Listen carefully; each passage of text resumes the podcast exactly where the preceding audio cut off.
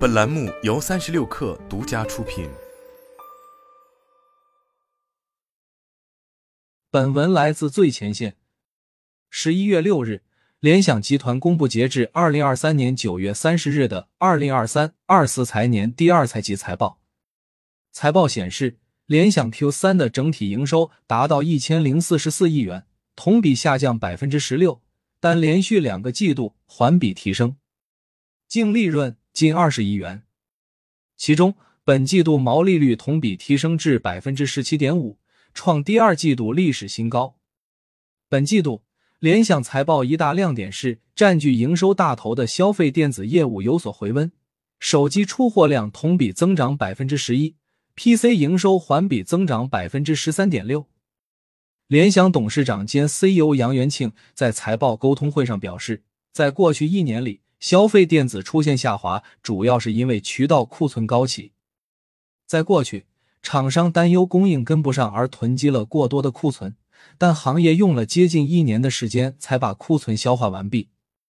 除了行业需求逐渐改善和库存消耗拨云见日，AI 也会是未来推动消费电子行业的一项重要因素。杨元庆判断，未来生成式人工智能大模型实际的计算负荷比。大概百分之七十在推理，百分之三十在训练，并且基于安全隐私的考虑，也会出现从公有云、私有云和本地数据中心的平衡。因此，联想正在考虑通过压缩模型等等方式，在手机、PC 端侧实现推理的功能。据悉，联想的 AI PC 原型机将会在明年下半年会推向市场。杨元庆预测，PC 市场已经触底。二零二四年的 PC 市场将会出现个位数的恢复，百分之五以下的增长是完全有可能的。而在过去的一段时间里，由于 PC 行业手机的持续放缓增长，联想也在寻找 PC 之外的业务增长点。这在 Q 三财报中也有所体现，联想非 PC 业务占比超过了四成，同比提升百分之三，其中 SSG 营收达到了一百三十九亿元。同比增长百分之十一，运营利润为二十七点八亿，同比增长百分之四，均为历史新高。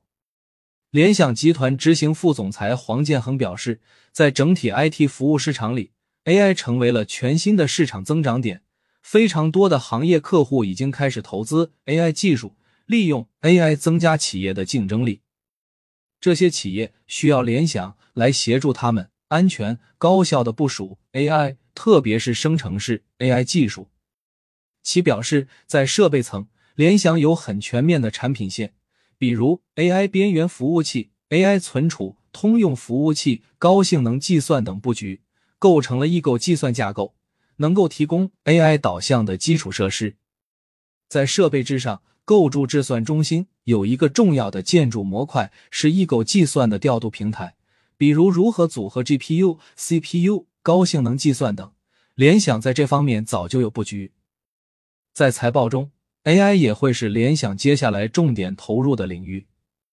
联想方面称，未来三年将累计投资数十亿美元，以扩展其人工智能方面的能力。